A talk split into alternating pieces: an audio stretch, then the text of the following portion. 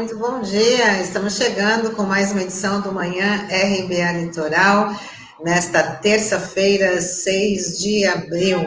Estamos juntos no Dial 93.3 FM e também nas plataformas digitais Facebook e YouTube. Junto comigo, Sandro Tadeu, Douglas Martins, muito bom dia.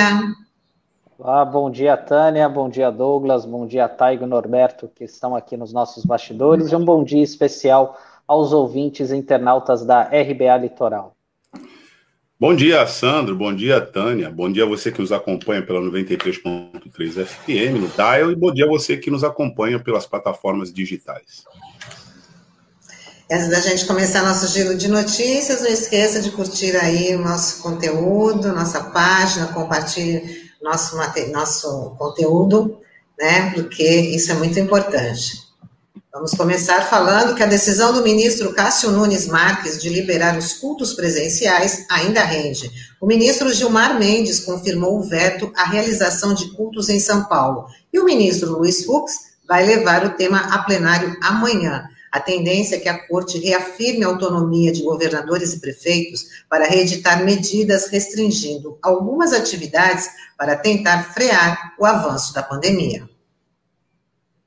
É, nós comentamos ontem essa decisão do ministro Cássio Nunes, que é uma decisão que, primeiro, contraria a orientação da própria Corte, que anteriormente já havia decidido, pela autonomia dos, das unidades federativas para cuidarem desse assunto, porque quem sabe da dinâmica do vírus no local é quem está no local, não é quem está no geral. Né? Mas tem um aspecto importante que a gente precisa destacar aí. É que o governo federal, portanto, aquele ente que ocupa o lugar central no sistema, tem uma responsabilidade que deveria ter sido cumprida desde o início, não foi, mas para agravar a situação, foi cumprida de forma inversa. Explico. Há uma reclamação geral de que nós não temos coordenação para a política de combate à pandemia, portanto, a política de defesa sanitária, a partir de um centro. A história das substituições dos ministros de saúde e mesmo a história do último que ficou mais tempo, que é um general é, de exército que nada tem a ver com essa pauta e foi credenciado para ficar lá por conta de supostas qualidades em torno né, dos seus conhecimentos de, de, logística, foi um desastre. General, general Pazuello foi um desastre e acho que o que mais notabilizou a gestão dele foi ele ao lado do presidente da República, de, depois de ter contraído Covid, falando inclusive sobre o kit Covid, que a gente vai falar um pouco é, daqui a pouco. Ele disse: essa é a frase, a pérola dele, com relação ao presidente da República: um manda, o outro obedece. É óbvio isso. Mas naquelas circunstâncias, era trágico também, porque o que foi mandado desde o começo foi ignorar a Covid então, o centro de coordenação do controle é um centro negacionista. Um dos pontos de defesa contra esse negacionismo, em termos institucionais, vem sendo, nós precisamos reconhecer, o Supremo Tribunal Federal, que vem dando de, é, diferentes decisões em favor da ciência e em desfavor do negacionismo. Aí chega o ministro Cássio Nunes e tenta reverter, com essa liminar que ele deu no final da semana passada essa resistência, ou seja, tenta ser um soldado do bolsonarismo dentro do STF a serviço do negacionismo. A consequência a gente viu. Na Páscoa, templos lotados. E todo mundo dizendo que aquilo era mais uma iniciativa no sentido de ajudar a proliferação da contaminação comunitária. No momento, aliás, o pior momento dessa dinâmica, onde se nota de maneira dramática o colapso do sistema hospitalar.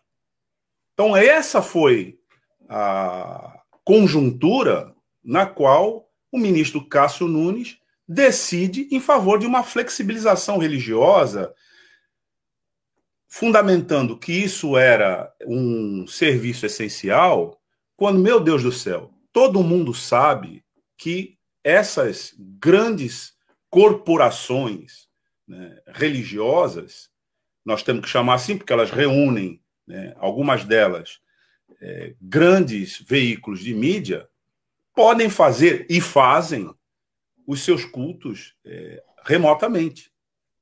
Elas fazem isso.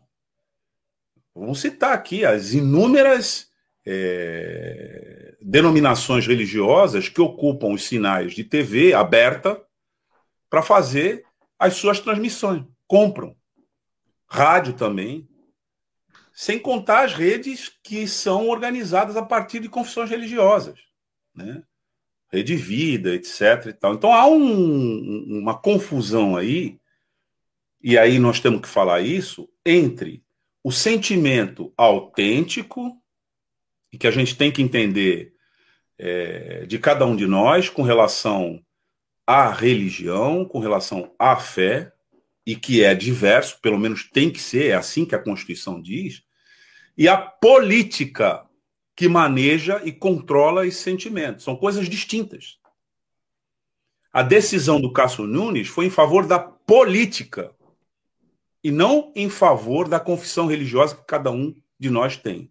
A resposta veio imediatamente é, com a decisão sobre o mesmo assunto, no sentido inverso do ministro Gilmar Mendes, porque o mesmo pedido foi feito aqui especificamente para o Estado de São Paulo, para que houvesse a liberação, nesses termos, né, dos templos para é, os cultos e as liturgias presenciais, coletivas. Imagina, com todo o sistema colapsando.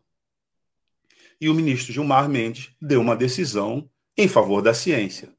Conclusão: nós temos hoje, no Supremo Tribunal Federal, sobre o mesmo assunto, duas decisões conflitantes, colidentes.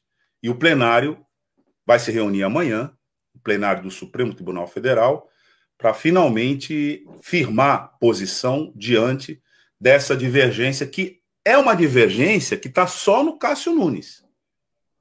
Porque o próprio Cássio Nunes, anteriormente, já tinha dado uma decisão, inclusive, sobre é, a ilegitimidade de parte de um dos pleiteantes aí, né, para discutir esse assunto em termos de Supremo Tribunal, em termos de Supremo Tribunal Federal. A expectativa é de que amanhã prevaleça o bom senso e o alinhamento com a ciência.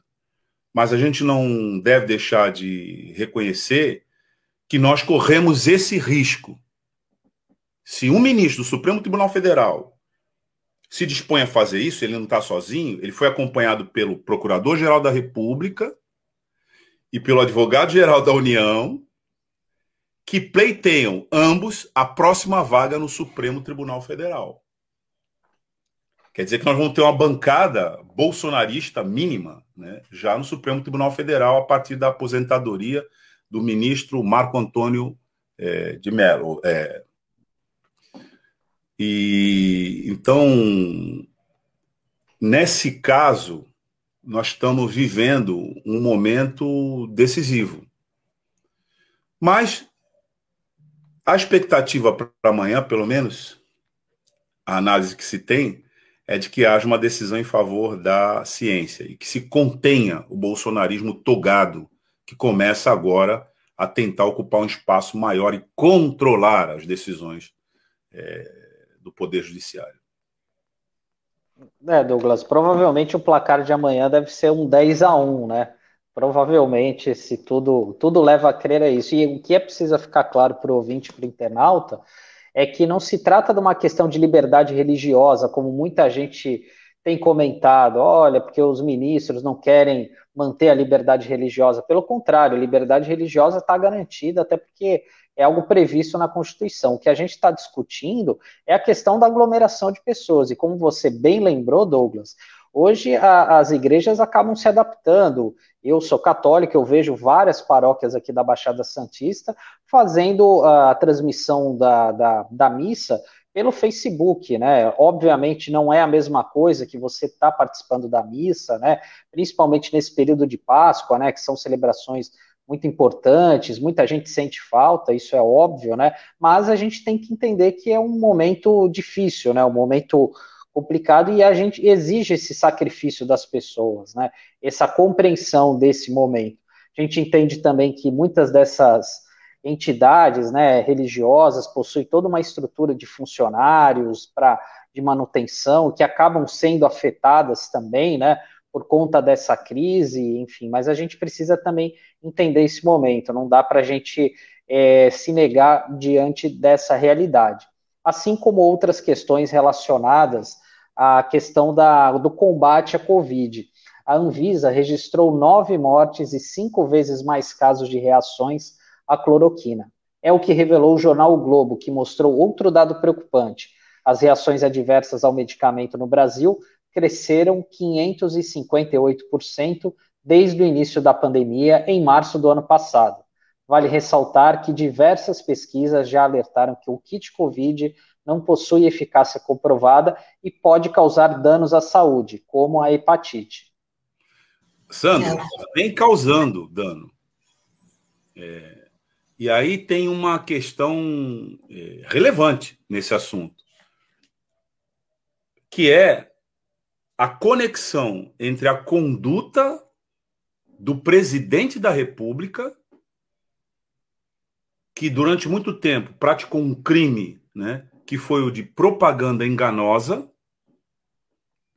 Ele teve uma, um comportamento que, se você for ler o Código de Defesa do Consumidor, não estou indo nem para o Código Penal o Código de Defesa do Consumidor ele já tem é, registrado, documentado, né, vários ilícitos pessoalmente cometidos por ele. Se isso, de alguma maneira, se compõe com o resultado das sequelas, ou mesmo o resultado letal da ingestão desse medicamento ou desses medicamentos, porque isso é um kit, quando a própria Organização Mundial de Saúde já disse e redisse e vem dizendo que isso não tem eficácia é, para o tratamento da Covid, tem eficácia para outras questões, não para o tratamento da Covid.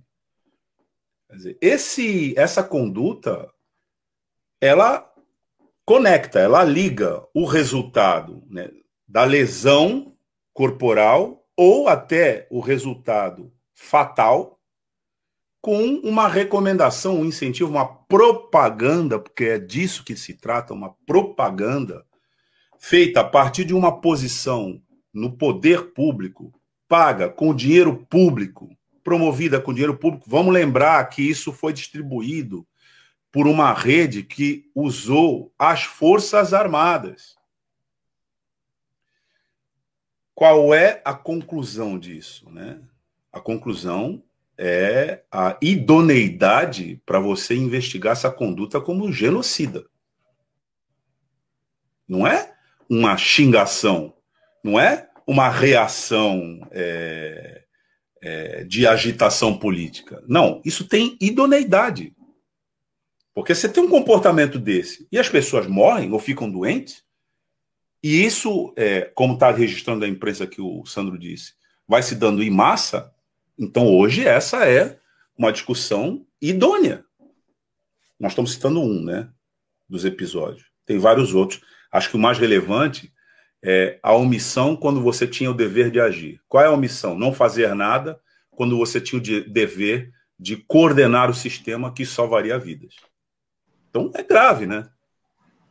E é, isso dá idoneidade né, às alegações da conexão entre o comportamento feito até aqui, né, e o sofrimento, ou até mesmo o perecimento né, das pessoas que embarcaram nessa.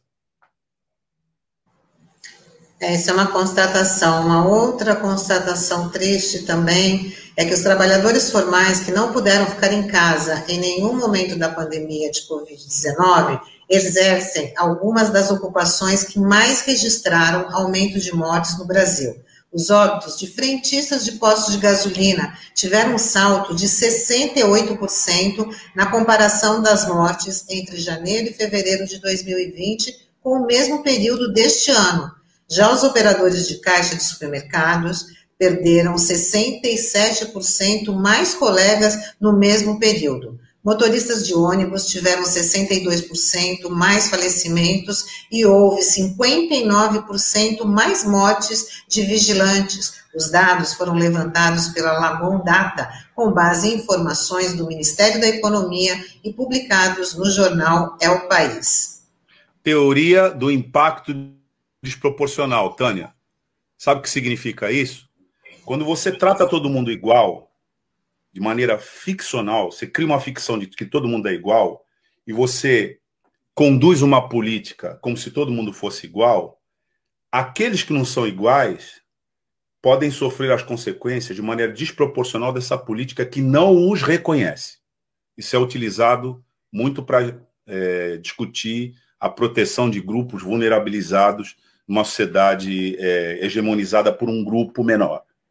Mas nesse caso, é, o impacto nos motoristas, nos trabalhadores é, das redes de supermercado, particularmente os caixas, o impacto nesses trabalhos, nesse, no, no, em todos esses profissionais que atuam na área de serviço, que não pode fechar, que é, porque tem que garantir, por exemplo, no caso, transporte, suprimento, etc., não necessariamente estão na linha de frente do combate ao Covid, mas estão fazendo a sociedade funcionar minimamente.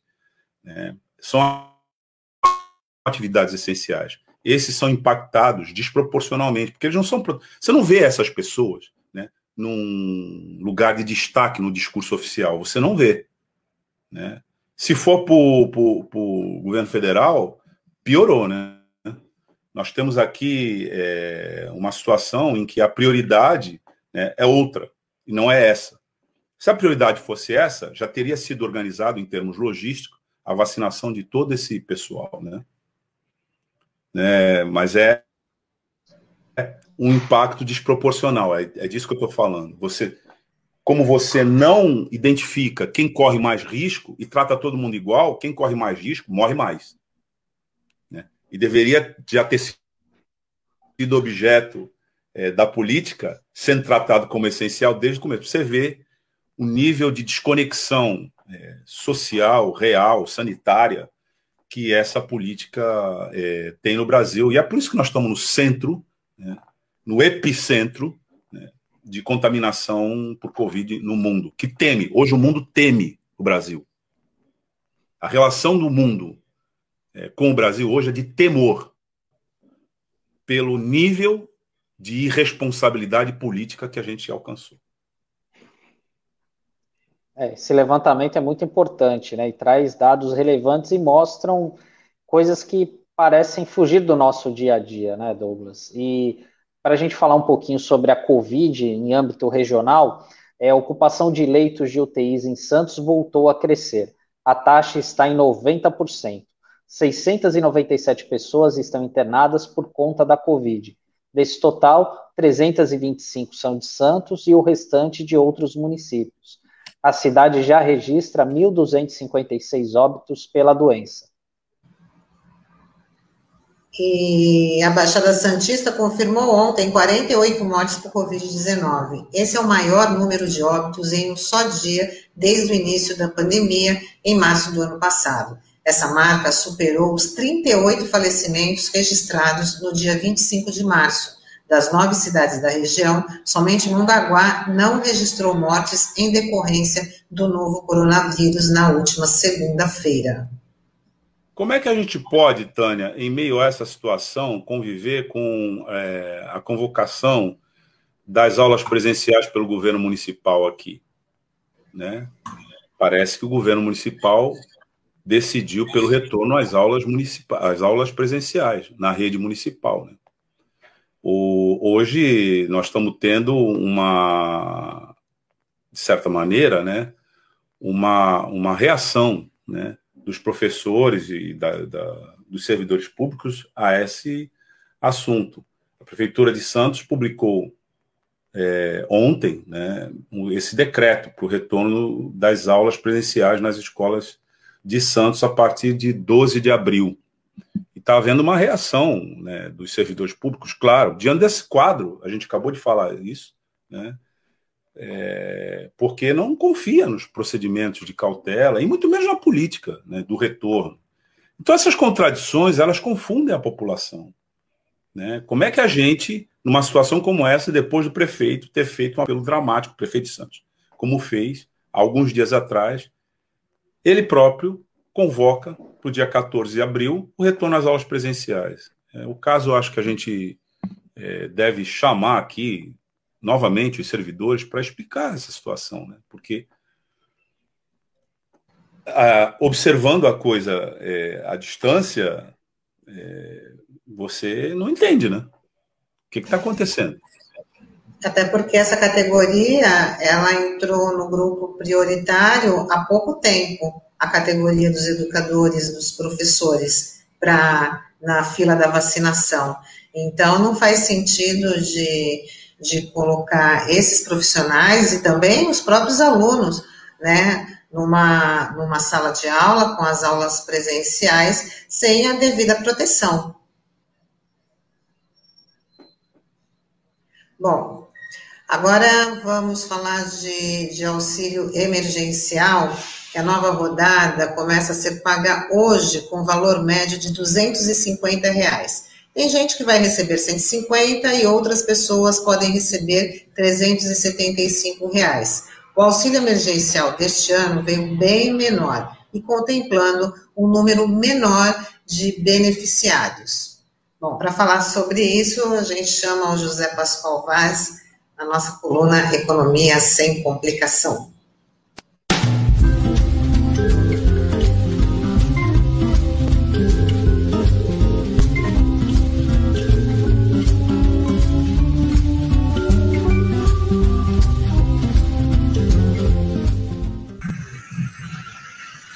Bom dia, José Pascoal Vaz, tudo bem? Seja bem-vindo. Bom dia, Tânia, Douglas, Sandro. Bom, bom dia, dia Tairo. Bom dia, Norberto. Bom dia, ouvintes da Rádio Brasil Atual Litoral. Bom dia, Pascoal. Pascoal, falei tudo bem, né? Mas não pode estar tudo bem com o auxílio emergencial com este valor, sendo que as primeiras parcelas, lá em março de, de 2020, foram de 600 reais, né? Olha, Tânia, é... eu notei algumas vezes aí, o, o, Douglas é muito contido, né? Ele procura ser muito educado, muito sereno, tal, mas a gente percebe que por dentro tem coisas explodindo aí, né? Eu talvez não, não consiga é, essa, é, essa serenidade que às vezes ele demonstra, né? É, mas é, quando eu, eu escuto o ministro da Economia, Paulo Guedes, e o Bolsonaro dizerem que nós precisamos é, respeitar é, as condições fiscais do país, né, que nós precisamos ter responsabilidade fiscal. Olha, palavra de honra, eu perco a. Eu, quando estou sozinho, falo um monte de palavrão, viu? Porque é, eu acho isso uma indecência, indecência. E eu vou demonstrar por quê. Né? Eu vou. Né, vamos ver se a gente consegue aqui devagarinho e mostrando é, que isso aí não é apenas que eu não gosto do Paulo Guedes. É, eu não gosto dele mesmo, eu acho que ele é uma pessoa insensível. Ele o Bolsonaro, então, nem se fala, né? Infelizmente, a gente está governado por essas pessoas. Mas quando você fala em responsabilidade fiscal, né, com a frieza com que eles falam, né, com a pandemia mantendo 4 mil pessoas por dia e com tendência de alta, desemprego de 20 milhões de trabalhadores, que são os 14 milhões de desempregados, e mais 6 milhões de desalentados, aqueles que não estão procurando mais porque já perderam a esperança. Né? Quando você tem 38 milhões de informais, cujas rendas beiram o zero, né? Isso soma 58 milhões de pessoas. Se você imaginar duas pessoas ligadas ou uma pessoa a mais para cada uma dessa, é, a família brasileira média é um pouco maior, é 3,5 pessoas por família tal, mas nesses 58 estão pessoas, é, às vezes, da mesma família. Então eu multipliquei por dois, apenas para ter uma ideia. Isso dá 116 milhões de pessoas num estado lastimável. Isso é mais do que metade da população brasileira, né? É, saiu uma pesquisa ontem, hoje é dia 6, ontem, dia 5, saiu uma pesquisa, chama Pensan, é Rede Brasileira de Pesquisa em Soberania Alimentar e Nutricional. Uma pesquisa que eles fizeram em dezembro, para observando 2.180 famílias nas cinco regiões do Brasil, e a questão era a seguinte: você é, passou fome em algum dia dos três meses anteriores, que é a definição de insegurança alimentar grave, né? E a resposta foi o seguinte: 19 milhões de pessoas passaram fome, tiveram insegurança alimentar grave. Isso foi em dezembro, né? É, as coisas para hoje, a gente, infelizmente, só tende a pensar que é, as coisas pioraram. Né? E eu, o interessante é o seguinte também, né? as famílias chefiadas por homens, foi 7,7% dessas famílias é, passaram fome. E quando se trata de mulheres, dá 11,1%. Então, é, é, é uma, essa situação de desigualdade né, contra as mulheres é algo né, que a gente tem que prestar muita atenção. Né? Agora, como negar a esses trabalhadores? Precisa pensar o seguinte: esses trabalhadores, eles são pobres, não é porque o Brasil é pobre. Eles são pobres por conta de uma vergonhosa iniquidade que a gente tem no Brasil. E o que, é iniquidade? Eu estou preferindo usar esse termo agora, em vez de desigualdade, e já que né, a gente fala em economia sem complicação, é bom a gente ir colocando esses conceitos né, para a gente refletir. A iniquidade é aquela desigualdade construída secularmente, quer dizer, durante décadas, e politicamente. Quer dizer, não é uma desigualdade natural, a desigualdade que você tem na floresta, né? as árvores da floresta são desiguais porque são banhadas pelo sol de forma diferente, porque tem uma, enfim, uma estrutura diferente, não é isso, né? A, a desigualdade que a gente tem no Brasil é uma desigualdade produzida pela sociedade, por um pequeno grupo da sociedade. Agora, como negar a essas pessoas, né, pelo menos comida, meu Deus? Como é que o, o, o, o Paulo Guedes fala de uma forma assim, né, mas nós temos o problema da responsabilidade fiscal, né? É uma estupidez. Agora, eu vou mostrar por que, que é estupidez, né? É, Primeiro, sobram alimentos no Brasil. Né? A agricultura, se você somar tudo, agricultura familiar, o agronegócio, bateram expressivos recordes em 2020 em relação ao ano anterior. A produção foi maior em 24%. E a exportação foi maior em 6%. Quer dizer, quando o Brasil né, o PIB do Brasil, o Produto Interno Bruto do Brasil, caiu 4,1%, né, a, o agronegócio e a agricultura familiar juntos cresceram 24%. Olha que coisa, né? Ou seja, está sobrando alimento. Está sobrando tanto alimento que nós exportamos 1,4 milhão de toneladas de arroz e 2 milhões de toneladas de carne bovina. Enquanto falta aqui dentro, né, nós estamos exportando. É, é assim que a nossa política econômica é conduzida. Né? É, e os preços, né, por conta dessas exportações, que os produtos foram embora, faltou aqui dentro. Né? E por conta da falta de estoques reguladores, o que é estoque regulador?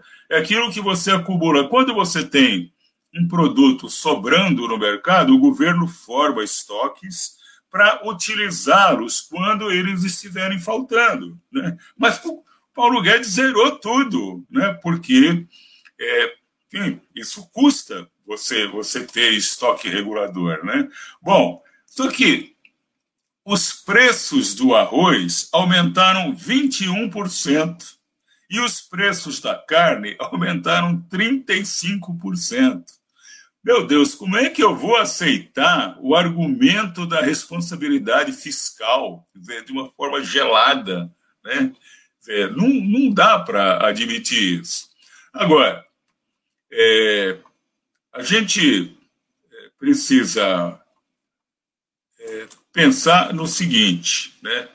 É, que é, essa aí é uma questão é, que não é apenas ética, né? Eu costumo dizer o seguinte: olha, numa situação dessa, que se dane a responsabilidade fiscal. Entendeu? Ou a gente alimenta todo mundo, ou não alimenta ninguém. Né? Aí o Paulo Guedes passa fome, o Bolsonaro passa fome, nós passamos fome, tá certo? Todo mundo passa fome. Né? É uma questão ética. Né? Ou, mas não, né? eles continuam lá com, né, com com as regalias, e eu também, eu também, eu consigo me alimentar bem, né? Consigo ficar escondidinho, né? Então, é, é uma coisa que a gente tem que pensar pelo seguinte, porque não é verdade que o país esteja quebrado, não é nem isso, mesmo que fosse, eu já falei, que se dane, tá certo? Todo mundo tem que se alimentar, tem que pegar a comida que está sobrando e levar para as pessoas que estão com fome. Isso é de uma estupidez. Né? Agora, o pior é o seguinte: o país não está quebrado coisa nenhuma. E eu vou demonstrar isso agora. Né? É, se você aumentar né, o que, que é, estão propondo e vão começar a pagar 250 reais por pessoa, né? que vai de 150 para quem é, mora sozinho até 375, que são aquelas mães que moram, que são chefes de família, né? Por quatro meses, isso dizem que vão pagar para 45 milhões de pessoas. É, com isso que nós estamos, com esses dados, a gente gastaria, o governo gastaria 45 bilhões de reais, e aí eles enchem a boca né, para falar 45 bilhões de reais. Né? Agora, se você aumentar, precisa prestar atenção no seguinte agora, olha, se você aumentar de 250 para 800 por pessoa, que eu estimo que foi a média do último, né, porque é, você tinha lá 600 para um, 1.200 para outros, tal. Se você imaginar esse aumento de 250 para 800, se você aumentar de quatro meses para oito meses, e o número de pessoas beneficiadas de 45 milhões para 68 milhões, que foi o caso da primeira versão do, do auxílio emergencial, o governo gastaria, em vez de 45 bilhões, gastaria 435 bilhões. E aí eles falam: isso é impossível, o país quebra, o país não funciona. Então, eu vou mostrar o seguinte: a nossa dívida pública bruta, bruta, total dela, é 90% do PIB. E o nosso PIB, o ano passado, foi de 7,4 trilhões de reais. Se você pegar esses 435 bilhões, que seria o novo montante gasto, com o que eu estou propondo, por exemplo, né, implicariam num acréscimo da dívida pública de 90% para 96%. Presta atenção nisso. Ou seja, 90% já é muito baixo. Nós vamos ver outros países né, gastando muito mais. Você aumentaria apenas para 96%. Isso não significa absolutamente nada em termos de Brasil, em termos de futuro. Não tem nada que, que, que impeça de fazer isso. Agora, você sabe quanto é esse 96? Você sabe quanto é no Japão? 237. Só para ter uma ideia, na Itália, 156. Portugal, 134. Né? Estados Unidos, 102. Ou seja, é, a nossa dívida é absolutamente normal, não atrapalha nada. Né? E tem mais o seguinte: o que eu falei de 96% é a nossa dívida bruta. Né? Nós temos 25% de reservas.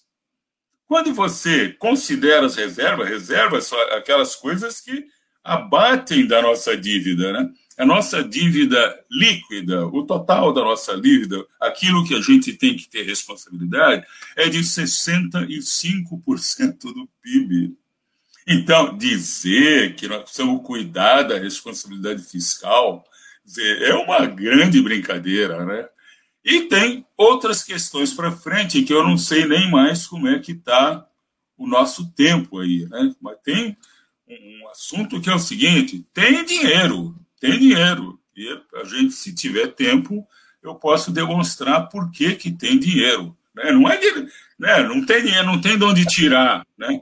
Tem, tem muito de onde tirar esse dinheiro. Né? Pascoal, tem dinheiro, mas a gente não tem tempo. Na pois verdade. É. Pois é. Agora, independente. Agora que vem, eu continuo, eu continuo para demonstrar isso, porque esse é um grande tema nacional, entendeu? É um grande tema. É, nós precisamos desmistificar. Né? A grande imprensa, você pega, quando eu falo grande imprensa, é a grande imprensa nacional. Né? Você pega a grande imprensa, eles não discutem isso, eles não falam isso. Né? É, um, é, uma vergonha, é uma vergonha. E aí justifica, ainda ficam falando, é, mas tem o problema da responsabilidade fiscal. Você escuta muito colunista bom, né, nesses, nessas empresas nacionais aí, é, falando desse tipo, de, desse jeito, né? Desculpa ah, aí. É, é importante que é você... Eu fico muito irritado com essas Não, coisas. É importante que você está o, o Taigo, por favor, você volta ao comentário anterior, que a Conceição Contita Barros está dizendo que Pascoal, né, primeiro te cumprimenta, né, é, mas ela diz em seguida que é possível construir um artigo com esses dados e considerações para que possamos compartilhar esse maravilhoso, tanto quanto esclarecedor artigo que você, é, é essas informações você está passando. Então, é uma sugestão aqui de, de da Conceição, né, da Contita, para que você coloque isso no papel e faça circular também, dada a qualidade da informação que você está apresentando. E eu queria é, também compartilhar aqui a tela com, com você, Pascoal, a respeito exatamente do que você está falando, né? É, isso é, foi postado né, há pouco, poucas horas atrás, né, no começo da manhã. Exatamente o que você está falando, e é o Globo que está dando. Né? Fome cresce, e pela primeira vez em 17 anos, mais da metade da população não tem garantia de comida em casa. Né? Então, está dizendo aqui, pela primeira vez em 17 anos, mais da metade da população não teve certeza se haveria comida suficiente em casa no dia seguinte. Teve que diminuir a qualidade e a quantidade de consumo de alimentos e até passou fome. São 116,8 milhões de pessoas nessa situação de segurança alimentar no Brasil, de acordo com a pesquisa divulgada na segunda-feira pela Rede Brasileira de Pesquisas Soberania e Segurança Alimentar e Nutricional, Rede Pensan, que reúne pesquisadores e professores ligados à segurança alimentar. Então, o dado que você acabou de dar, né, que é esse, né, você falou para a gente, né, que é, a escala né, de brasileiras e brasileiros hoje em segurança alimentar é insuportável, né, inadmissível. E o número apresentado aqui é de metade da população, porque se nós temos aí é, 210 milhões, né, nós estamos com 116 milhões né, passando a, essa situação de segurança alimentar. Ou seja, nós temos um modelo econômico que está botando metade dos brasileiros né, numa situação de é, insegurança alimentar, que vai da insegurança leve, né? Mas insegurança alimentar é você não sabe que você, você vai ter o que comer. Até a grave, que é assim, você não vai ter o que comer mesmo. Então, é, dá uma dimensão da importância da, da sua explicação. Né? A Lígia está dizendo aqui, muito importante esses dados para compreender a situação atual. Obrigado. E é preciso, sim, tudo isso ser compartilhado. Então, Pascoal. É, eu queria, é, Douglas, responder para a Concheta que esse artigo eu já fiz e já foi encaminhado. Né? Eu estou aguardando a publicação. Né? Há, um, né, há uma fila de preferência né, para publicação e espero que, para mim, quanto antes ele for publicado, melhor, porque é, eu acho que é um assunto gravíssimo, né? Porque a gente precisa desmistificar isso. Né? Não, é só metade da população já sem saber se vai ter o que comer, só isso. E hoje, eh, Douglas, Tânia e, e Sandro, há inúmeros economistas, né? e tem alguns que não são economistas de esquerda, entendeu? Né? Que pode dizer que comem criancinha no espeto, né? não são economistas são economistas, eu não diria de, de, de centro-direita, mas são economistas assim que não tem lá um, um, viés né, que você possa dizer que eles estão fazendo é, mutreta com os dados deles. Você pega André Lara Rezende, né? ele é o maior defensor disso que eu estou falando. Né? Simone de Oz é uma outra economista, Beluso, Beluso né, defende isso, Ladislau Dolbor. Seja, tem inúmeros outros é, economistas que é, estão defendendo. Eu tenho um ex-aluno meu que está fazendo doutorado, ele está se aprofundando nisso. Né? O Caio Vinícius, tá certo? Esse, esse rapaz ele tem dados abundantes e conceitos muito bem estruturados. E não é só no Brasil, no mundo inteiro. Né? Chama teoria moderna monetária, teoria monetária moderna, né, que é um, um conceito absolutamente é, natural, é você, é você olhar para ele e você concorda, não precisa ser uma coisa construída, cheia de, né, de salamandeque, não. É, é, são coisas assim, é, simples que você entende. Né? Pascoal, nós vamos conversar sobre isso é, mais aqui na RBA, pelas reações que a gente viu pela importância das suas informações. A gente é, conclui aqui a tua coluna pedindo para que você volte né, com esse tema é, na semana que vem, pelo, pela reação que está tendo aqui e pela necessidade mesmo que a gente tem de entender essa estrutura que a gente está passando. Tá bom, Pascoal? É, eu só queria. Obrigado pela sua participação hoje aqui. Uns segundinhos a mais, que é o seguinte: esse auxílio emergencial, esses esquemas de auxílio, não podem ficar restrito apenas às pessoas. Tem micro e pequenos empresários que estão quebrando, passaram a vida construindo as suas pequenas empresas né, e estão quebrando. O governo tem que soltar dinheiro. Né? Tem um monte de governador, né, tá certo, batalhando por isso. Quer dizer, não é uma coisa né, que é um economista qualquer que está falando, não. É uma série enorme né, de economistas bem formados que estão falando isso. Né? Ok. Então é Vamos isso. entender isso melhor passar tanta raiva, né? Para vocês aí, para os ouvintes, né? Mas. Você está passando informação. Vamos entender é, isso melhor. Aí. Mas é, é uma raiva controlada ainda. Ainda é controlada. tá bom, Pascoal. Obrigado pela sua participação. Semana que vem a gente encontra e continua. Um abração. Um abração a vocês e aos ouvintes da Rádio Brasil Atual Litoral. Tchau. Tchau. Tchau, Pascoal. Tchau, Pascoal. Bom, e a nossa entrevista, a entrevista de hoje, a gente vai conhecer um pouco como funciona o FUNBEA, que é o Fundo Brasileiro de Educação Ambiental, que já tem aí 10 anos de atuação. E quem vai explicar melhor sobre esse assunto para a gente, esse trabalho, é a secretária-geral do FUNBEA, a Semira Biasoli.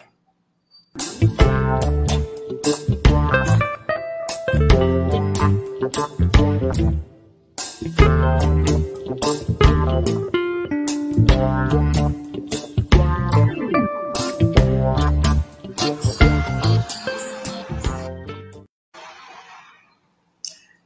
dia, Semiramis. Estou falando o seu nome certo? Semiramis. Está correto? Bom dia. Está corretíssimo. Tá, Bom seja bem-vinda. Bom dia, Douglas. Bom dia. Bom dia, bom dia, Tânia, bom dia. É, seja bem-vinda aqui mais uma vez, o nosso Manhã RBA Litoral. Eu queria que você começasse já explicando para os nossos ouvintes e internautas o que, que é o FUNBEA, qual que é a, a proposta desse trabalho, a importância da educação ambiental. Ok, Tânia. Bom, é, eu acho que já tive aqui, antes da minha fala, né, a participação do José Pascoal, ele trouxe já um, um grande aquece aqui para nossa conversa, né? Porque quando a gente fala em educação ambiental, a gente está falando em enfrentar as desigualdades sociais, né? As desigualdades socioambientais. Então, o Fumbea é uma organização, está aí há, com 10 anos, né? A gente tem, tem no nosso lema aqui de, de comemoração de existência e resistência, e pela luta que tem uma relação muito, muito próxima né, ao que a gente está nesse momento passando, uma questão muito grave, né, que foi trazida aqui pelo José, a questão da fome. Então, antes de qualquer outra bandeira, né, a gente, quando trata da questão ambiental, que não é só ambiental, a busca é socioambiental, é, antes de mais nada, a gente enfrentar as desigualdades mesmo. E a fome hoje está aí na base né, do que estamos falando, do que estamos vendo, do que estamos vivendo. E o Fumbeia tem essa bandeira, tem essa luta entre tantas outras, né? Quando a gente traz a questão da mudança climática, quando a gente traz a questão da perda de biodiversidade, todo esse, esse momento né, de, de caos mesmo planetário que a gente está vivendo, a, o, o Fumbeia é uma das tantas organizações da sociedade civil, somos um fundo é, a gente, a gente né, nos coloca como público não estatal, ou seja, nós temos uma finalidade pública, atuamos com a busca, né, a construção de um bem comum, né, de enfrentar essa, esse, esse, essas realidades comuns a todos nós, né, ao nosso, ao nosso meio ambiente enquanto, enquanto Estado, né, é, é espaço onde vivemos, onde convivemos, mas somos uma organização da sociedade civil e, e que tem aí como pauta a educação ambiental para enfrentar essas desigualdades.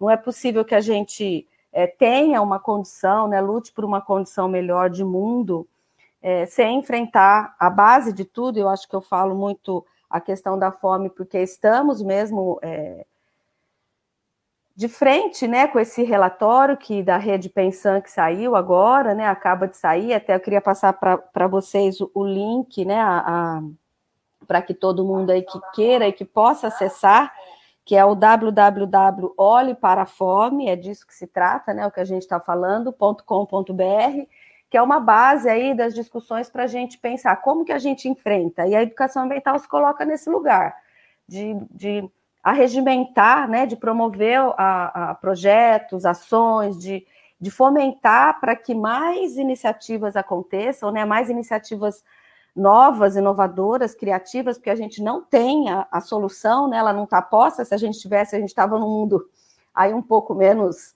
é, caótico como estamos, mas a gente se propõe a, a regimentar forças, a regimentar recursos, né, financeiros para apoiar projetos, iniciativas, ações que possam é, dar conta de, de, transformar essa nossa realidade, né? Que, que eu, é o que eu, eu sempre tenho falado, está na nossa cara, né? Está nas nossas faces Agora, diariamente, né, e na totalidade, aí no mundo todo, não é à toa que a gente vê todo mundo de máscara, que estamos necessariamente, obrigatoriamente isolados e de máscaras, e que tem aí uma causa, né, por trás, que a gente não, é, não pode deixar de ver, não pode deixar de falar, para que a gente possa encontrar caminhos de enfrentar.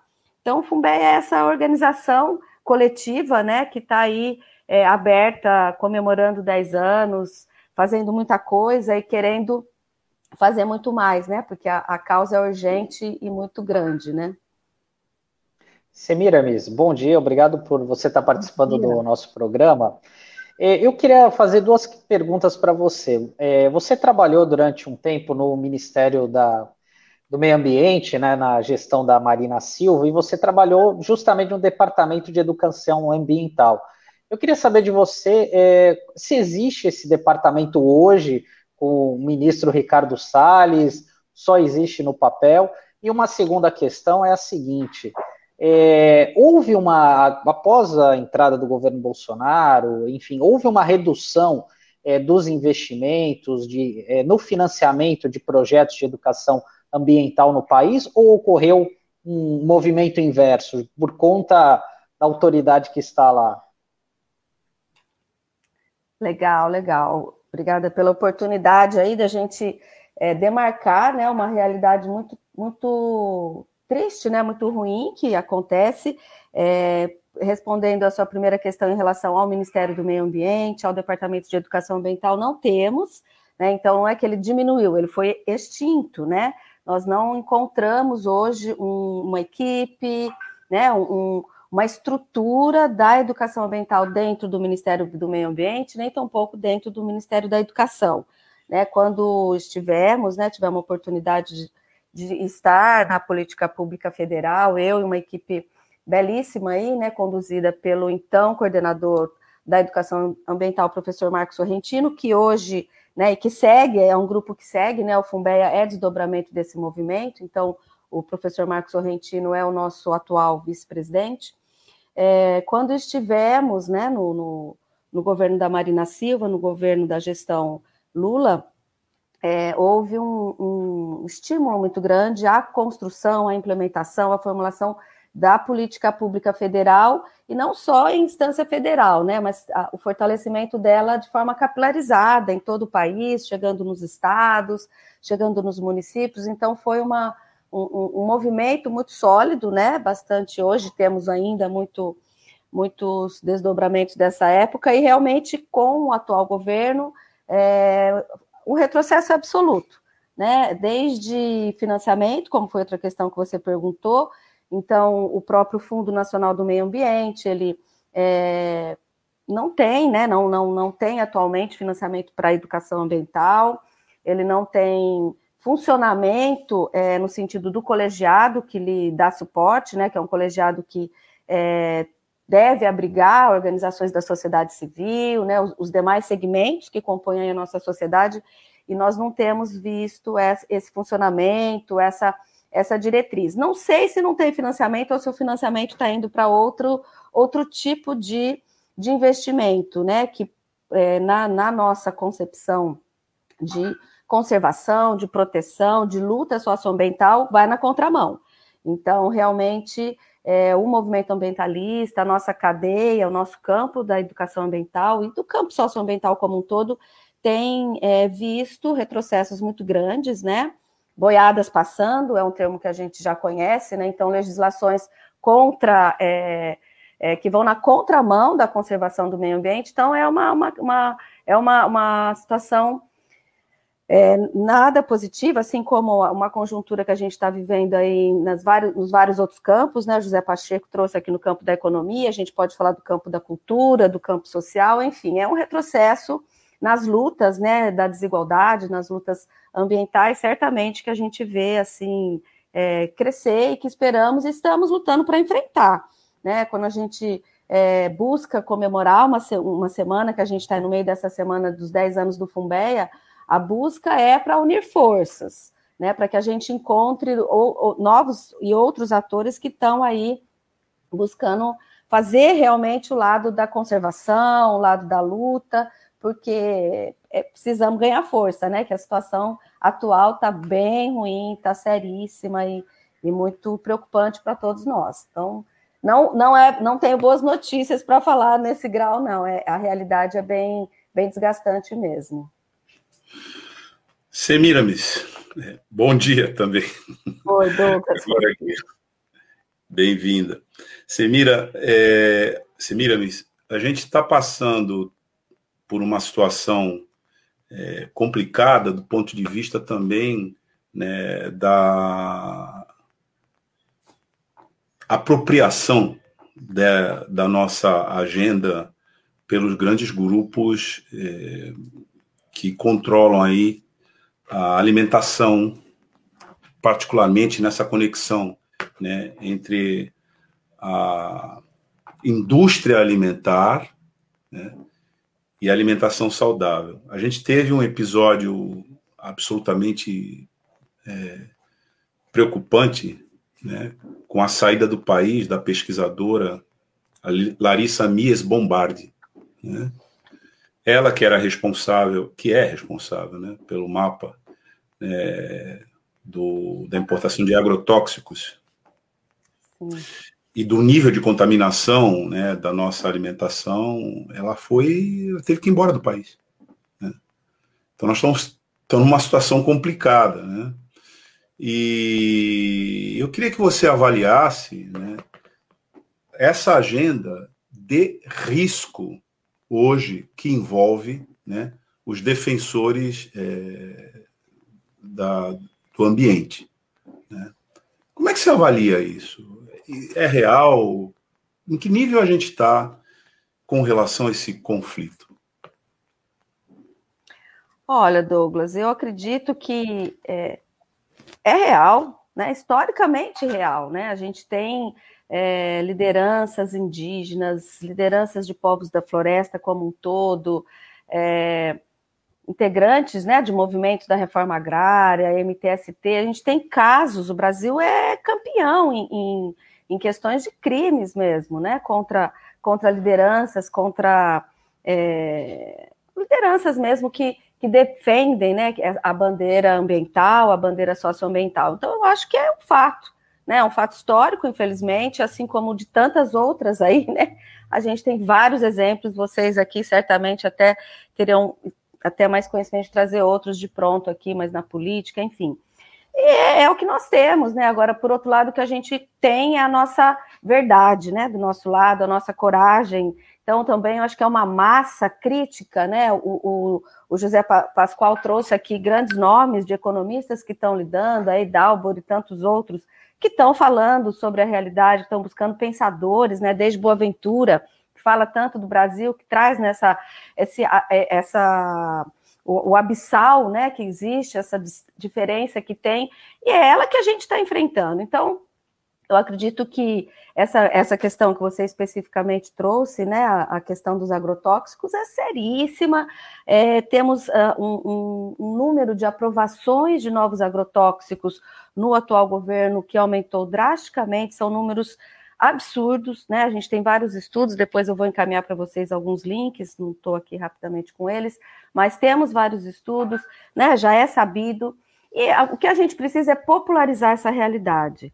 Né? A gente está vendo uma, uma situação muito grave. É, eu ouvindo Antônio Nobre, né, cientista do INPA, do INPE, um, um popularizador da ciência, como ele se coloca, trazendo que e o próprio Nicoleles também saiu uma matéria essa semana passada é, dizendo que nós estamos, se não nele, ou atingindo, ou já colocado mesmo, no ponto de não retorno. Então, é, é, é uma situação tão séria, nossa, e as pessoas seguem, continuam no seu cotidiano sem achar um tempo para parar, para entrar para uma luta, para entrar para uma causa, para se questionar, para criticar, para tomar uma posição de fato radicalmente diferente do que a gente está tomando. Permitir a, essa liberação de novos agrotóxicos, agrotóxicos que lá fora, na hora, não são nem permitidos aqui, aqui se aprova, se segue. Por quê? Porque a gente tem por trás uma bancada parlamentar federal hoje absolutamente tomada pela bancada, né, que a gente sabe aí é, do agronegócio, da frente, que está aí é, com, com argumentos que não são mais possíveis de serem aceitos, que a própria ciência, é, né, não sou eu, Semiramis, que estou falando, eu sou, né, minha formação, eu sou advogada, sou educadora ambiental na prática, mas né, cientistas que estudam, né, você trouxe o nome da Larissa do, do estudo da questão dos agrotóxicos, que apontam que não é possível a gente seguir assim. Então, eu acho que, assim, o que a gente pode, precisa, né, é enfrentar essas realidades como a gente está fazendo hoje aqui, né, seja no, no, programa, seja na nossa casa, com os nossos filhos, com nosso, né, cada vez mais a gente está em grupos menores, mas trazer para o nosso dia a dia esse questionamento, que, o que, que, né, que, que, que modelo, o que, que a gente está permitindo que aconteça, né, a, a, o caos climático está posto, né, a pandemia ela vem de uma de uma realidade, a gente, eu particularmente, digo por mim, a gente achava, eu até achava que ia demorar um pouco mais, né? A gente já vem falando isso há muitos anos, né? A bandeira ambientalista, muito bem lembrado, tivemos lá no governo da Marina, sempre defendendo a causa socioambiental, mas ela está muito rápida. E, e é não, não dá né, para a gente mais abrir mão. Então, se há pressão, se, se há medo, que ele passe à margem né, da, da luta, da coragem, da, que a gente traga mesmo as questões, as posições, os posicionamentos políticos que não são partidários, né? Nós não estamos falando de partido, nós estamos falando de uma posição política, política enquanto essa, essa convivência nossa aqui, né? A gente convive, né? Enquanto humanos, estamos vendo a pandemia foi nítida, né? Para demonstrar essa questão, tanto a gente fala, né? Agir local, pensar global, é necessário, né? Enquanto a gente não não tiver essa compreensão, o José Pascoal falou muito bem, né? Ninguém pode passar fome. Todo mundo tem que ser vacinado. Enquanto a gente não tiver né, a busca dessa compreensão totalitária de, de enfrentar a questão climática, de, de enfrentar né, essas mudanças que estamos vivendo, a gente vai ficar enxugando gelo, né? Então, muito do que a gente está discutindo, e eu né, aproveito aqui, nem sei como é meu tempo também, me coloquem, ainda está acabando, tem duas coisinhas para falar, que a gente tem que falar do, do nosso é, documentário aqui, chamar mais pessoas para essa luta, mas muitas das discussões que o Fumbeia está trazendo né, durante essa semana e que a gente vai seguir é, é, discutindo, vai nessa linha, né, de ouvir especialistas, de trazer as questões né, climáticas para a conversa, de trazer pessoas que têm algo a dizer também para uma construção de outras, outros mundos possíveis. É possível a gente ser feliz de outra forma, né? A humanidade precisa encontrar esse caminho, né? Não, não é assim com tanta desigualdade que a gente está vendo, com uma análise da, da, da, questão política hoje, macroeconômica que, que o José trouxe, que a gente vai, vai seguir em frente. Não é possível, né? A gente precisa achar outros caminhos possíveis aí, né? Semiramis, é, só até ressaltando nessa, nessa sua explanação, que você falou do Dr. Miguel Nicoleles, que ele já também fez uma previsão aí muito triste na questão da segurança alimentar por conta da contaminação do lençol freático, por conta do grande número de mortes, né? Então, esses enterros né, diários que acabam contaminando. Mas vamos também falar da, do projeto de vocês aí do Fumbeia, do, do audiovisual, que é o documentário sobre água que foi feito com a comunidade do Caminho da, da União, aliás, uma comunidade que tem 7 mil pessoas e que faz parte aí de um conglomerado formado um dos maiores complexos de palafitas do país. Né? O Taigo está colocando aqui umas umas imagens que é uma, uma triste realidade aqui pertinho, né, tão pertinho da gente, na nossa, na nossa região, e o Fumbeia fez esse, esse documentário. Então, eu queria que você falasse sobre a proposta desse trabalho audiovisual, né, e como foi, né, é, é, compartilhar essa, essa, essa experiência aí com, com essa comunidade tão carente. Pois é, Tânia, é, vem bem é, é ilustrativo né, do que a gente está tratando aqui, das, das desigualdades, né, da questão ali da fome presente, né? É um documentário aí, assistam, quem não teve a oportunidade. É, ele é duro, né, mas ele mostra também toda a complexidade que existe aí numa uma problemática socioambiental, né? Então a gente tem ali a comunidade em cima do mangue, então existe a visão da invasão, a questão da biodiversidade, a questão, ah, mas o pessoal joga o lixo até do, do de dentro das próprias palafitas. Será que são eles que estão contaminando o mangue? Né? A gente questiona, eu, para mim não, né? Eles precisam sair, precisam sair, mas como é essa, como que a gente vai enfrentar essa realidade? Então, é um documentário que, que mostra a realidade das famílias, então mostra uma realidade também bela no sentido da solidariedade, né? Como as pessoas têm família, têm união, né? O próprio nome, né? Caminho da União. Então traz assim de uma forma também muito bonita, muito bela, um documentário muito bem feito. Aí parabenizo a Zumbi Filmes, né? Parceiros, companheiros de trabalho e, e que promoveram o, vídeo, o documentário, né? É, mas por trás está toda essa realidade que a gente precisa enfrentar, né? Não dá para a gente todo dia passa daqui, passa dali, pega o carro, vai trabalhar e a gente ficar à margem disso. Então, ele existe, é, ele tem essa intenção de trazer essa realidade para as discussões, mais do que é, simplesmente retratar, né? E ali ele também, na própria construção do documentário, vocês vão ver, a gente traz a, a interação da liderança da, de uma das lideranças, né, o Marquinhos, um líder da comunidade, que, vá, que a gente coloque em diálogo com a Sabesp, que tem ali uma relação com saneamento, né, com a questão de, da água, com a própria prefeitura, o prefeito, né, dialogando com a liderança, no, no, né, mediante a responsabilidade que é de uso e ocupação do solo, que é histórica, que não é só ali, ali é um dos exemplos do Brasil, né, temos muitos e muitos, mas a prefeitura tem uma responsabilidade enquanto poder público, o Ministério Público né, tem o seu papel ali. Então, quer dizer, é uma busca da gente é, promover um diálogo, que é onde a gente acredita que passos podem ser dados, né? É, não é uma solução, não, não, há uma solução única, fácil, é, né? Não, não, podemos dizer também, ah, ninguém faz nada. Não é isso. É, é uma busca de solução. Mas se a gente também continuar não ligando para isso, entender que isso tudo bem, é a realidade, vamos seguir assim, nós não vamos mudar. Então, assim, não dá para ficar, existe uma, uma, um problema seríssimo ambiental, óbvio, né? Ali é um, né, um espaço, ali, um, um, um habitat, um ecossistema que tem que ser conservado, que tem que ser é, alterado a forma de ocupação, mas há pessoas, né? E as pessoas, todo mundo importa, cada um, cada uma dali importa. Então, como que a gente se reorganiza? E volta a nossa matriz de uso e ocupação do solo, que é a base né, da destruição socioambiental, aí a nossa matriz de produção agrícola, né? Foi falado aqui agricultura familiar, né? Versus grandes monoculturas que a gente sabe que elas são prejudiciais. Então tem muita coisa para a gente enfrentar, né? O documentário ele traz, ele puxa um gancho. Então qual é a ideia, né? Que a gente a partir de assistir o documentário, né? De nos movimentar, nos mover ali, porque é algo o imagético é importante, né? Para a gente sentir de verdade também. Eu acho que ele provoca né, e promove, nos, nos, permite essa imersão no local, né, que idealmente uma, uma, uma, passagem por ali também seria transformadora, então a gente chega em mais pessoas, tá? Aí a importância da comunicação, né, vocês são aqui um exemplo disso, e a gente, a partir disso, também estamos promovendo, e aí uma, uma vaquinha virtual, né, o Fumbeia, é, além de promover o documentário, a gente se sente responsável em continuar né, encontrando algum, algum, algumas contribuições, em continuar contribuindo para enfrentar a situação.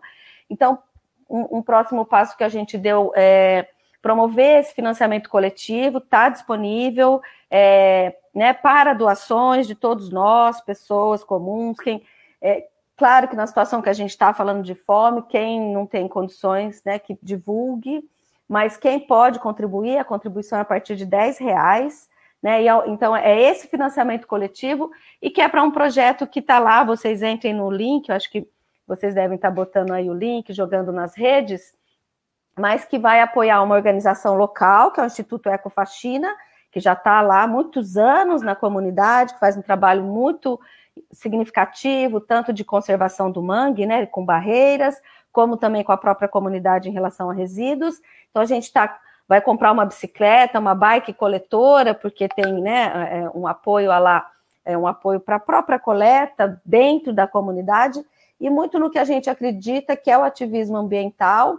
Então, a gente vai selecionar o, Instituto Ecofaxina e dois jovens que vão ter uma formação em ativismo socioambiental, ganhar uma bolsa aí por um período para poder movimentar a comunidade e trazer é, principalmente esse incômodo, né? O que a gente está buscando é vamos sair do nosso conforto e vamos, vamos pensar junto e vamos agir junto, né? Formas de enfrentar questões tão cruéis como essa das palafitas e, e tantas outras aí que está aí, né? Olhe para a fome, www.olhoparafome.com.br. Acho que é isso que a gente tem que é, se movimentar, né?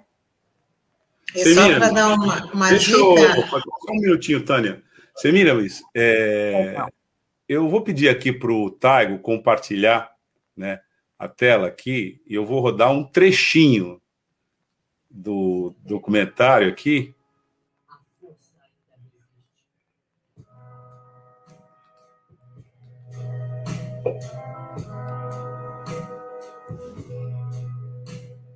Não de ninguém para a favela. É a higiene na favela por necessidade. E da necessidade a gente tenta correr atrás da melhor. Hoje, a gente tem mais ou menos uma estimativa assim, de 7 mil pessoas morando. É o som. Onde no início era 50 a 60 moradores. Apesar de a gente praticamente ser esquecido por todos aqui do poder público, então, com a nossa dificuldade, a gente faz de um lugar bem melhor para a gente morar, né?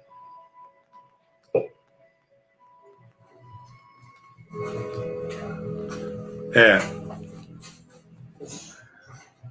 é um pouquinho baixo, né, Douglas, o, o som, mas é no YouTube com o título Sobre Água.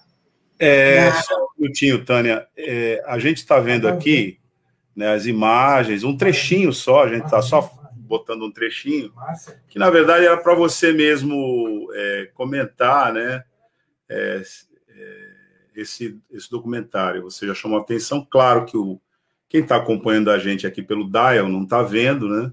Mas as cenas, a gente pode informar aqui, são cenas locais, com as pessoas de lá falando sobre essa situação. Então, realmente é um documentário que tem que ser visto, porque essa é uma questão, é, esse é um tema estratégico na nossa região, né? na, na para a realidade social. Claro, a realidade socioambiental é, da nossa região porque ela integra, né? Primeiro que essas palafitas já têm uma envergadura metropolitana, né? E uma solução encaminhamento político que coloque o tema ambiental, a pauta ambiental, né? Vamos dizer assim, na protagonismo desse assunto é fundamental para que a gente encontre soluções compatíveis, né? Bom, tá aqui a gente passou um trechinho.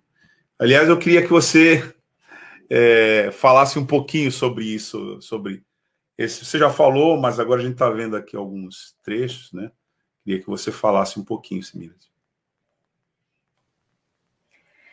Legal, Douglas. Bom, ele retrata muito, de forma muito crua aí, né? Uma forma muito direta, né, e dura, porque é, é, ele tem essa perspectiva de um mini doc, né, a partir da, da visão, a partir da realidade dos moradores, das moradoras, então ele traz essas reflexões de como é viver lá, né, a gente ouve depoimentos aí distintos, né, de famílias, de mãe de família, né, de uma avó aí que cria oito filhos, né, e que ela até teve a condição de sair, de ir ali para o predinho, mas sem condições de, de bancar as mínimas é, despesas, né, de uma de uma de um, um, um espaço ali é, público, né, coletivo, volta para as palafitas e então é, é, traz, né, muito essa essa realidade que é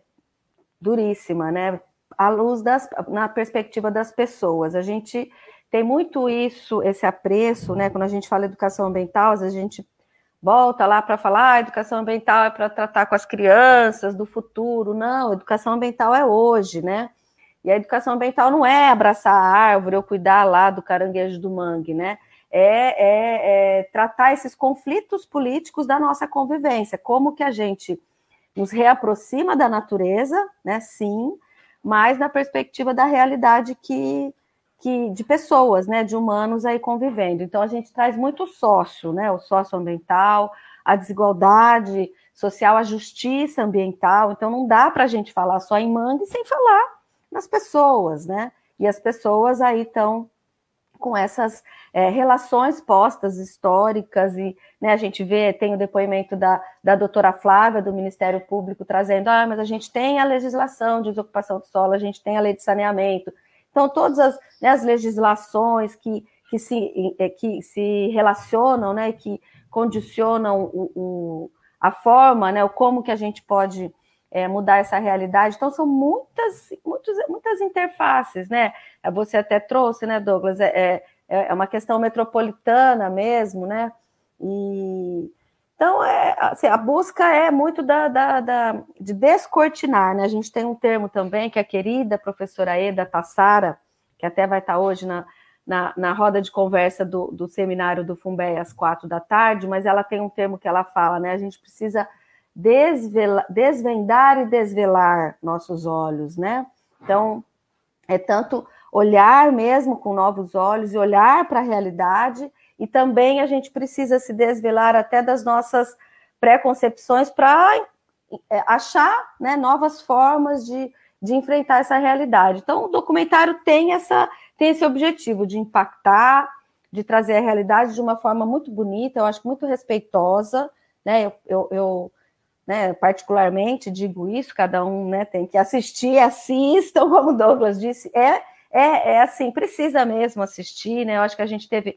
Foi uma luta muito grande para ser feita, foi durante um ano toda a construção, inclusive as filmagens, né? Pra, a gente conseguiu fazer, entrar mesmo na comunidade por conta de estarmos com, com a liderança, com o Marquinhos, né? Então, até o, o, próprio Ed, né, que esteve, que é o produtor, o cinegrafista, tudo que esteve ontem na, na, nossa roda de conversa, ele conta, né, quando o drone subiu, né, causou um, um, problema bem sério, porque também é uma região que tem ali também as facções, outras lideranças, né, outras outras é, gestões ali, né, então é foi um, né, um trabalho com muito cuidado, com muita dedicação feito aí que a gente precisa né, é que seguir, é, utilizá-lo agora, né, como um material de, de reflexão, de ação, né, não é só, ah, vamos partir para outro, não, por isso que a gente está com a campanha, a gente vai seguir olhando para essa realidade, o que o Fumbeia é, põe a mão, eu falo, a gente acaba né, se sentindo responsável, então desde o momento que a gente optou, ah, vamos tratar de saneamento, então vamos fazer, né, um, um trabalho lá, e a coisa vai se construindo, vai se adensando, que bom que a gente está aqui hoje, né, vocês aqui dando esse espaço para a gente né, divulgar mesmo, mostrar a importância de trabalho desse, desse conteúdo, né, de, com esse objetivo aí, para a gente expandir essa, essa conversa aí para para quem está ainda meio adormecido aí para essas causas, não dá, não dá não, vamos, vamos acordar, né? Bom dia.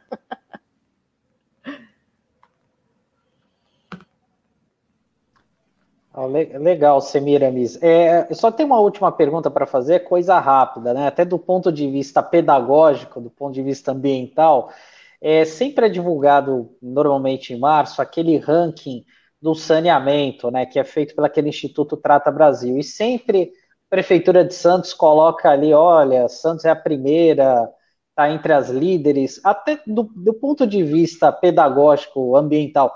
Quanto que isso é equivocado, hein? É, nesse, no, na tua avaliação?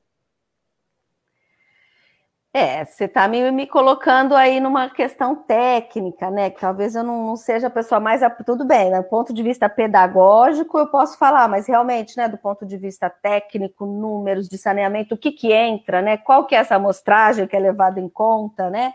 Porque tem muito isso, né? Às vezes toda, toda a parte que está à margem está à margem, são, né? Nossas franjas estão postas aí na nossa sociedade. É, eu acho que a gente tem que, tem que é, desvendar esses dados, né? Tem que desmascarar esses dados. Eu acho que tem que olhar o outro lado da realidade. A gente tem o litoral todo nosso. A questão de saneamento é, é delicadíssima, porque ela é totalmente diversa de outros tipos de bacias, né? Que não é a bacia litorânea. Então, tem toda uma característica diferenciada. A gente tem essa, essa riqueza né, do ecossistema costeiro, a questão do mangue, que é o caso da palafita, e, e, e o mangue ele é tido como assim, de diversas soluções, aí muitas da, na linha da gestão, mas diversas soluções para enfrentar a mudança climática, o top é o mangue. O mangue, o serviço ecossistêmico que ele presta, fundamental é a contenção de emissão de carbono. Então, e a gente está ali convivendo, construindo, né, querendo mexer em nossos planos diretores para trazer mais obras para esses locais, sem saneamento, sem cuidar do saneamento. Então, assim, eu acho que saneamento é um, um tema gerador para a gente pensar né, na, na, relação nossa com o mundo fantástico. Acho que os dados estão aí, o Trata Brasil realmente é, é né, faz um trabalho é, de excelência de compilar dados, de divulgar, de estar tá, é, traduzindo muitas coisas, mas a gente precisa olhar para as outras realidades, né? Eu acho que pedagogicamente é sempre é, tentar descortinar o que está por trás de números, né? Buscar entender, sim, eu acho que valorizar o que a gente já tem. Ninguém está aqui também na sociedade civil, né? Como a gente é, é para jogar pedra no poder público. O poder público somos nós, né? O que a gente quer é estar junto. Então, só para, né, assim, pensar um pouquinho mais, mas aqui, por exemplo, a gente tem também uma iniciativa de um de trabalhar com saneamento descentralizado aqui na bacia aqui do, do litoral norte, que é extensivo a tantas outras bacias. São atividades que a própria sociedade civil pode se, se colocar, né? E não só, ah, vamos jogar pedra na Sabesp e tudo mais. Pelo contrário, que bom que temos a Sabesp, né? E que precisa ser fortalecida, porque também essa nova, essa nossa, esse nosso, no, novo marco né, regulatório aí do saneamento, também ele é bastante é, questionável em vários pontos, né? Eu acho que sempre, eu gosto sempre de pensar assim, o que que está por trás, né? Que visão de mundo, que princípio que a gente vai, vai nos pautar para tomar decisão, para ter nossas escolhas. E aqui eu sempre prezo pelo bem comum, né? E quando a gente vai priorizar o privado, eu acho que a gente começa a correr um risco, né, do bem comum. Né? O mercado precisa estar um pouco mais equilibrado nas forças. Então, saneamento é para todos, precisa ser para todos, né? Para ser para todos, a gente tem que assumir isso de uma forma como bem comum, né? Então, como o poder público precisa assumir essa pressão, a gente tem que fazer. Se a gente começa a achar, ah, o poder público não está fazendo e caminha para uma privatização, para uma, né, para deixar isso na mão do mercado, eu particularmente acredito que não é o caminho, porque de fundo a gente mantém a desigualdade que está aí no mapa da fome, no óleo para a fome, né, no que a gente falou aí, que tem comida sobrando produzida, mas não chega na mesa. Então, a busca é por uma é, descentralização mesmo da, da, da, nossa lógica, né? Tanto da, até mesmo da, quando a gente fala em, em né, tô, tô, tô, juntando tudo no bolo aqui, a gente estava falando de saneamento, estou voltando para a fome, porque também a gente fecha, né? Mas quando a gente fala de plantação, de produção, né, de produção alimentar. Então, a agricultura familiar ela tem um, um potencial gigante, né, precisa ser valorizada no Brasil. Ela tem uma, uma contribuição para a conservação da biodiversidade que é que é, nem se compara né, com a perspectiva de uma monocultura, e cada vez mais né, a gente está aqui hoje internamente aí com os nossos queridos conselheiros e conselheiras do Fumbeia pensando né, numa proposta aqui de enfrentar essa questão da fome, de promover quintais, hortas urbanas, rurais, pequenas hortas, quintais produtivos na perspectiva da agro, da, da, da, dos quintais agroflorestais, né? Quer dizer, e, e, comestíveis, né? E alimentares. Então tem o que a gente fazer, né? A gente precisa ter essa, essa coragem, essa criatividade de, de, de novas ideias, novas posturas, né? Novas pressões, porque sem pressão também a coisa não anda, né? Então a gente precisa é, é, é estar tá junto aí pensando políticas é, mais distributivas mesmo, né? Que é a forma da desigualdade como está, a pandemia escancarou, né? Essa, essa, essa desigualdade aí socioambiental e não dá, né? São, são muitos problemas que a gente está vendo aí e para não ficar nos problemas e para a gente falar um pouco, né? Só coisa também de união, de coisa boa. Então eu né, acho que eu devo estar no meu, no meu tempo final, mas eu convido todos a assistir o documentário, a contribuir né, com essa nossa nosso financiamento coletivo, a nossa vaquinha virtual ou crowdfunding para ficar bonito, né? Mas é uma vaquinha mesmo, é um financiamento para todos nós. é direcionado para a comunidade, né? E a gente vai estar tá junto desse, desses jovens ativistas aí para a gente seguir pensando em como enfrentar, discutir melhor essa, essa realidade e a participar também da nossa semana, né, dos 10 anos do Fumbeia, que tem muita conversa nessa linha boa aí de pensar caminhos para a gente enfrentar a crise socioambiental, segurar essa, essa pandemia, né, que não seja que não seja o prenúncio de muitas outras, que a gente tem condição, né, de, de, de mudança aí. Eu acho que eu tenho tido bastante esperança, né, numa mudança. Acho que cada vez mais as pessoas estão muito é, sensíveis e querendo fazer algo, né? A gente só fica assim, tá, mas o que, que eu posso fazer? O que, que eu posso fazer? Então vamos junto pensar, né? Vamos junto agir. Eu acho que a força do, né, da, das iniciativas coletivas é o que tem, é, historicamente a gente vê que tem condição de mudar a história, né? Juntar mesmo os estudos da ciência, popularizar esses dados, né? De, de, de crise aí, nossa, a gente tem muita coisa para para aprender, né, para nos, nos inspirar para uma mudança. E só para fechar, no, na sexta-feira, no dia, no último dia do nosso seminário, a gente vai ter como convidado especial aí nosso da semana o Ailton Krenak, né, que é uma liderança indígena que tem aí muito nos, nos encantado com suas ideias e com a sua própria vivência, né, com o seu testemunho. Acho que é, é lindo isso, né, esses saberes né, tradicionais, como eles estão aí no, na, na, na, linha de frente, né, de como a gente pode mudar, de como a gente precisa é, nos reinventar, né, para enfrentar essa questão é, caótica que vivemos aí. Então a gente está promovendo essa semana, pessoal, muito legal, tá aqui junto, né? Super agradecida para poder falar dessas questões tão necessárias aí. Muito bom, Douglas, Thiago, Tânia. O filósofo Ailton Krenak, porque ele vem é, fazendo uma verdadeira peregrinação há muito tempo, né?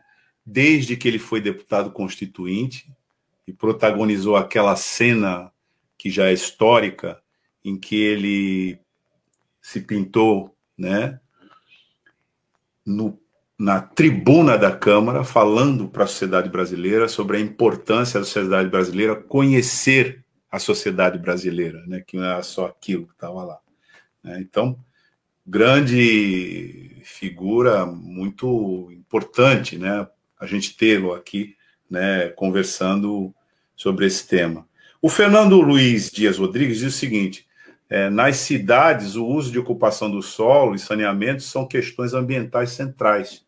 Né? Parabéns ao Fumber é, por esse, né, por ter colocado isso em foco. E agora que nós já estamos né, na nossa despedida, eu quero fazer uma pergunta provocação para a tua despedida. Oh, meu Deus! Mas é Depois eu vou assim. ter que voltar. Se não der tempo, eu tenho que, vocês têm que me convidar de novo. Hein? Não, eu vou até formular a pergunta, vou até formular a pergunta para que você é, é, apenas faça um, um, comentário breve. Claro que você vai voltar, porque é importantíssima né, essa pauta. Mas de 0 a 10, é, Semiramis, como é que você avalia a qualidade das águas na Baixada Santista? Nossa Senhora. Fala Porque só o número. É, ser um número, com número é difícil, né? Porque quando a gente fala em água, a gente fala em vida, né? Eu acho que quando a gente fala em água, a gente fala muito do que a gente conversou aqui. A água é, é, esse elemento vital, né? Então a gente fala em disponibilidade hídrica, a gente fala em qualidade e quantidade.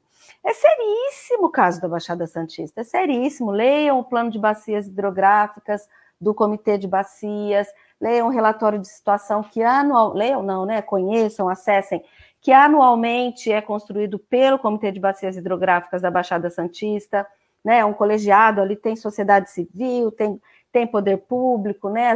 Os usuários estão ali, é histórico, tem mais de 20 anos de vida, tem uma defesa ali, tem várias questões difíceis também, é um, né, um colegiado onde a, a, a, estão postos os diferentes interesses, né? E obviamente, assim como a nossa construção histórica de, de espaços de, né, de construção política, as forças são de, distintas e seguem distintas, então a gente tem que fortalecer a participação mais, né, quali, mais qualificada das comunidades ribeirinhas estão lá? Não estão, né?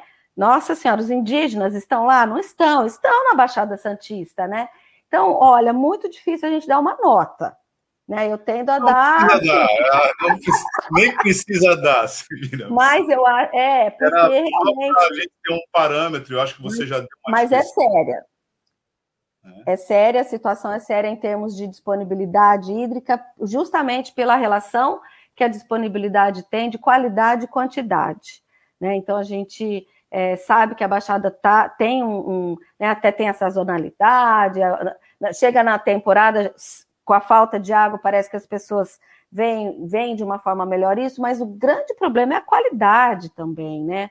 É, a qualidade está é, é, seriamente comprometida e, infelizmente, não só na Baixada Santista, né? A gente está vendo dados seríssimos, né, de contaminação nos oceanos, enfim, né, e todos os nossos corpos hídricos. Então, assim, eu acho que a nota é baixíssima, vermelha para todos nós, né?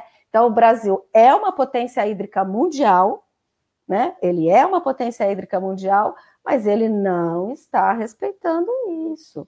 Não tem, a gente tá, a gente tem uma política nacional de recursos hídricos, recursos hídricos muito bem construída, né? Uma lei, uma legislação, uma, uma é, um conjunto de, de instrumentos para fazer gestão hídrica muito bons, né? Que são os comitês de bacia, que são os planos, plano de plano nacional, planos estaduais. São Paulo é um diferencial. São Paulo tem assim uma estrutura já também até anterior, né? A nossa lei anterior, a nacional até. Então ele tem todos os comitês de bacia funcionando. A gente tem estados que isso está bem lá atrás ainda, né?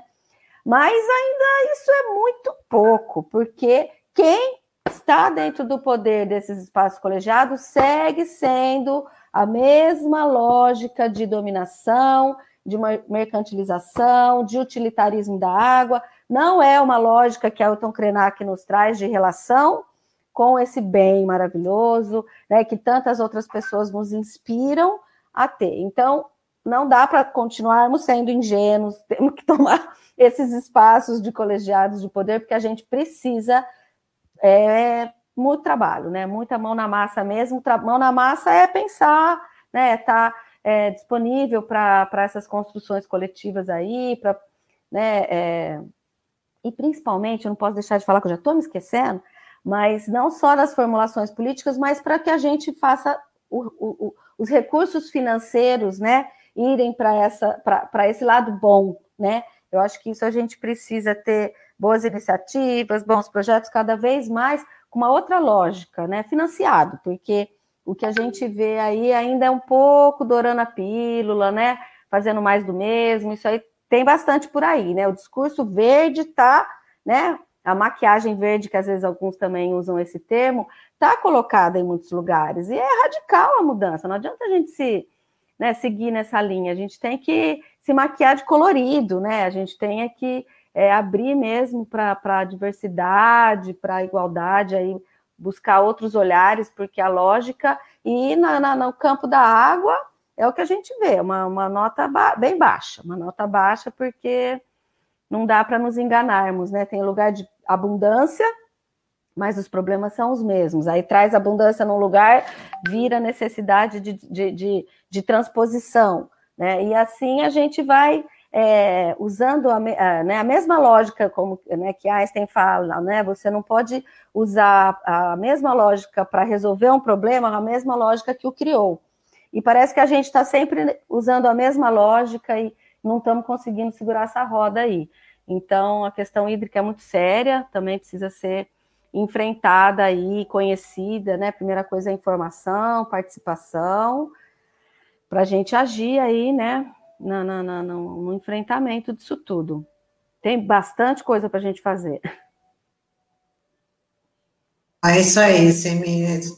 E graça, ainda bem que hoje você tá, esteve aqui presente para trazer todas essas informações, dividir todo esse conteúdo aqui com a gente. A gente está publicando aqui, mas eu queria que você falasse para quem está somente nos ouvindo, né, o site do, do Fumber para pegar toda essa programação em comemoração aos 10 anos aí né, da, da entidade, né, para saber quando o horário das lives, quem participa, qual o tema, né? Então, ó, acesse a programação do seminário www.fumbeia.org.br. É isso, né? Isso mesmo. Então, até uma próxima oportunidade, com certeza o convite já está aberto para você estar tá aqui com a gente novamente. É muito importante essas informações e a gente poder saber como que a gente pode colaborar aí com, com, com o meio ambiente através de iniciativas como essa. Muito bom, Tânia, Douglas, Thiago, prazer, viu, estar aqui. Muito obrigado pela oportunidade. Sempre que possam, somos um grupo grande, não precisa ser só eu jamais, né? Mas tem muita gente boa para estar aqui na programação de vocês. Gente vem com prazer. Tchau, tchau. Obrigada, gente. Bom dia. Até mais. Tchau. Até. Ô, Taigo, eu, ia, eu vou pedir para você compartilhar a tela aqui mais uma vez, se é possível, só para a gente registrar aqui o Ailton Krenak, né? Ele está com. Ele foi citado agora há pouco né, na entrevista, e ele está lançando esse livro, né, que é Ideias para Adiar o Fim do Mundo. Né? Eu recomendo, da... muito bom, viu? A gente sabe da importância de, é, do Ayrton Krenak já na história é, contemporânea é, nossa, né? Ele que é, é pensador indígena e tem uma abordagem cósmica, né, da realidade.